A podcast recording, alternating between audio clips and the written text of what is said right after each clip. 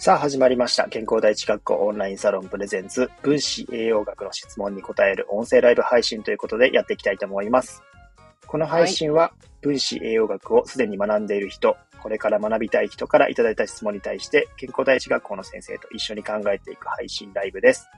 パーソナリティは山本教頭と、そしてダイエット科の大橋香織と申します。よろしくおよろ願いします。しくお願いします。はい。えー、朝早くのライブ配信になりましたけども、今回もですね、はい分子栄養学の質問に答えていきたいと思います。はい。はい。まあ、この音質問は？声配信。はい。あ、ごめんなさい。どうぞ。かぶっちゃいました。はい はい今日の質問はですね、えーアトピー性皮膚炎と栄養の関係を分子栄養学の観点からお話聞いてみたいですというご質問ご質問いただいておりまして、これについてですね、今日は考えていきたいと思うんですけども、はい。はい。こちらですね、まあ、すごくなんか分子栄養学でも、なんかお悩みとしてはすごくあるあるなのかなとうんいう分野かなと思うんですけど、ありますよね。確かに。はい。うん実際クライアントさんで、このなんか悩みって多くないですか？多いです。なんかすごく、自分じゃなくてもお子さんがとかいうところで、はい。そうですね。そういったところで、今ちょうどサポートさせていただいている方も、お子さんがアトピーでなるほど。ひどい、ひどくてうんうん寝れないぐらい、その、かきむしって夜中、睡眠不足になるぐらい、なるほどどかったっていうところなんですよね。そういうので栄養で改善していきたいっていうところで、おはい。話を伺ったんですが、その時無料カウンセリングの時にね、あの、はいお話しさせてもらっただけで、うんうんあの、そのサポートするまでちょっと期間があったんですけど、それでだいぶ改善されてて、いや、すごいですよね。なんかこの、僕も栄養とか分子栄養学やってる、支援してる人にお話聞いたりとかしたときに、アトピーは結構アプローチとしては簡単な方だよって話をされてて、うん。だから、やっぱり栄養のこの分野、まあ特に分子栄養学とかって、アトピーとか悩んでる人にはすごくなんかこう有効的なお話なのかなっていうのを思ったりそうですよね。するんですよね。体感もわかりやすいですよしね。確かにそうですよね。そうなんですよ。かゆくないとかね。かゆいかゆくない。そうそうそう。治ってきた。わかりやすいですよね。わかりやすいですよね。うんうん。結構この分子医学びっくりされる方も、こういったね、えー皮膚炎とかで悩んでおられて、それが改善しました。あー栄養ってすごいな。っていう、うんこうね、えー体感値の方っていうのも多いんじゃないかなと。思いますね。うん。結構インスタの投稿とかね、見ててもそういったことを発信されてる方とか、過去にアトピーだってみたいな話とか、うんうん、多いですし、うん。確かに。はい。まあそのあたりですね、今日はお話ししていければと思うんですけども、はい。はい。まあ、この共通認識かと思うんですけども、まあ、このうん話題といったら、ある栄養素っていうのがはい。あるかと思うんですけども、ズバリ。ポンって一つ頭に浮かんできますね。はい。今日は亜鉛の話なんだ、みたいな。そうですねそうなんですよね。そうやっそうそうぱ、この話といえばもう、亜鉛っていうのは多分、ね、タグ付けはしといた方がいいかなと思うんですけど、そうですね。ははい。い。やっぱり亜鉛と、この、まあ、あ、アトピー性皮膚炎のこの研究っていうのは多々あって、うんは。い。で、アトピーはやっぱり、まあ言っても炎症ですよね。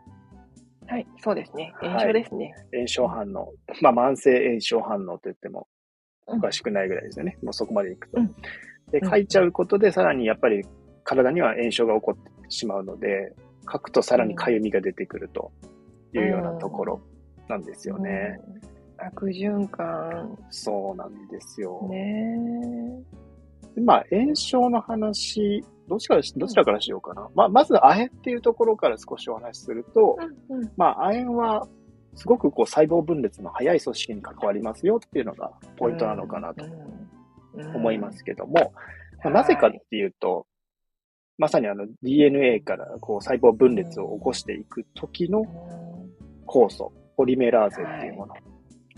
まあこれまたね、マニアックですけども、はい遺伝子からタンパク質を人間は作ってるんですよね。うんその時の酵素のポリメラーゼっていうのに亜鉛がすごく関わってる。うんあともう一つ関わってるの何か知ってますか？何ルで。ですか？マグネシウム。マグネシウム？そうそうそう。はい、そうです。さっき言っちゃいましたけど。まあ、アミノマグネシウムですね。えー、まあ、やっぱりこの細胞分裂とかにもとても重要ですので、うんうん、まあ、そのあたりも意識しないといけなくて。はい。はい。で、ねでも、ちょっと、D、DNA から考える人ってあんまりいないと思うんですよね。普通に生活してて。そう,、そうそうそう。けどやっぱそこか、みたいな。うん。分子栄養学といえば、細胞の栄養学でもあるので、うん、はい、やはりこう遺伝子のところでも必須なんですよね。うん、うん。うん。だからその部分に関わっているので、当然ですね、亜鉛がとかマグネシウムが不足してくると、うまく働かないと。うん。細胞分裂がしにくい。まあ、それで、うん、えー、いろいろ不具合が出てくるというようなところですよね。はい。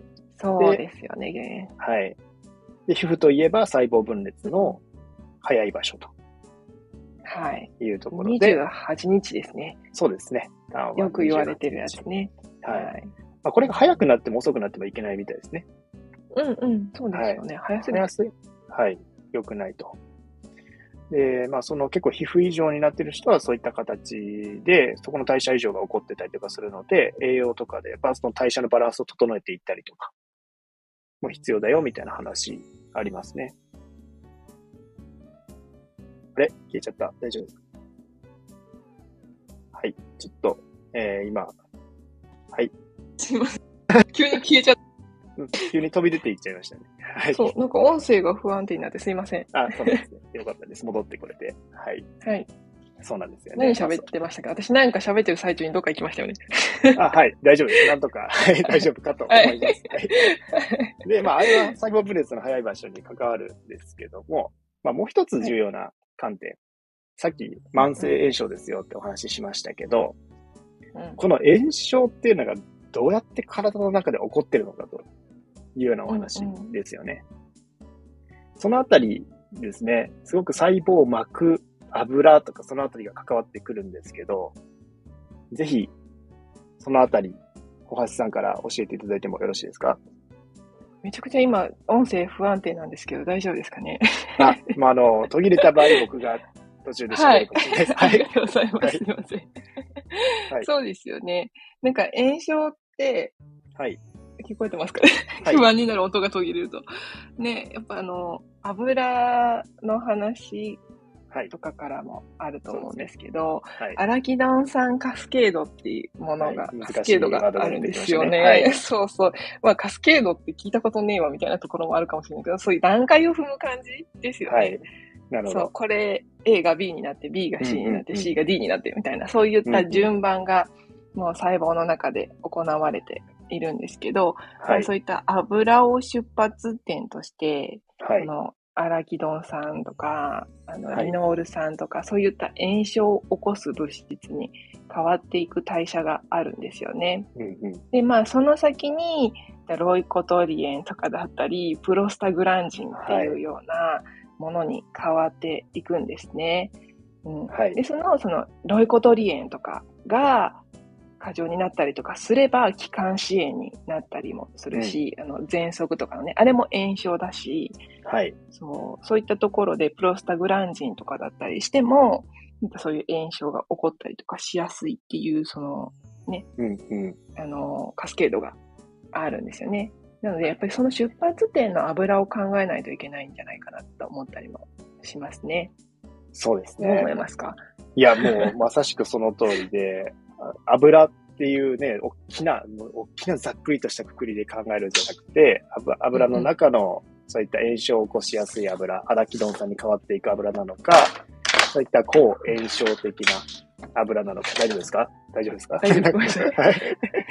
電波のいいところに移動しようと思って。なるほど、なるほど。そこらあたりですね、すごく重要になってくるので、まあこの細胞膜っていうところが、この構造を知っていくと、これ分子学的にも面白いんですけども、脂質二重膜っていう形で、まあ、要は油でできてるんですね。リン脂質っていう形で、油で細胞膜はできてます。一つ一つの細胞膜がですね。で、そこから、この油の、えー、リノール酸の部分とか、えー、そのオメガ3のですね、えー、そういった部分を切り出してきて、うん、それをさっき言ってたアラキドン酸とか炎症を起こすような、えー、まあ、代謝を起こしていくような物質に変えていくっていう、うんまあ、変換していくっていうプロセスが細胞の中であるんですよね。うんうんうん、その中でオメガ6っていう、まあ、よく言われる、まあ、そういった油っていうところが、アラキドン酸にカスケードしていくっていうところ。そうなんですはい。そこから作られるホルモン、プロスタグランジンとか、ロイコトリエンとか、ドロボキサンとか、うん、そういったものたちっていうのが、うん、まあ、炎症を起こしていく生理作用ですよね。そうなんですよね。はい。だからあの、妊娠の時とかね、生理痛とかもプロスタグランジンですもんね。うん、そうですね。プロスタグランジンが増えて、はい、子宮には、プロスタグランジン E2 だったかな。で、はい、その、が多いとか、なんか種類がいっぱいあってね、分布してる場所によって、うんうん炎症が起こりやすかったりするんですね。さっきみたいに、ロイコトリエンだったら、気管支炎だったりとか、そういう感じで、うん、その場所にね、子宮とか内臓の場所に多い、少ないとかがあるので、そこに影響が出やすくなる感じですね。逆にこのプラスタグラジンがうまく分泌されないと、生理の現象が起こらないっていうか、排卵が起こらないみたいなことなんですかね。そうですね。だから油をカットしすぎる人とかって、はい、あの生理止まる人いると思うんですよ。ダイエットのしすぎとか、うんうんうん、運動しすぎてとかそうなんですよ。あれ良くないですよね。そうですよね。だからこのオメガ6はなんかこう炎症を起こすから悪いよ悪いよって言ってしまいがちなんですけど、うん、実際体の中でめちゃくちゃ炎症って重要なもので、うん、この炎症、あ、ちょうど質問来てる、質問というか、あの、感想来てるところで、慢性炎症についてすごく気になりますっていうところなんですけど、うんうん、慢性炎症と急性炎症、これ全然違うっていうところ、押さえとかないと、分子学とかで良くないと、体にこう、生活習慣で良くないと言われてるのは、慢性的な炎症なんですよね。うんうん、で、急性炎症って、例えば怪我した時とかに、これ炎症起こらなくなってくると、かさぶたできて、こう、治っていったりしないと。確かに。ある程度痛みがないとね、そういったところが、こう、起こらないっていうのも、これポイントで、だからこそ、こう、じわじわと燃えているアトピーとかっていう常に慢性的に炎症、細胞たちが炎症を起こしている状態なので、これを抑えていかないと、やっぱりいけない。そうですよね。いうようなところですよね。この音声配信の完全版は、健康第一学校オンラインサロンにてお聞きいただけます。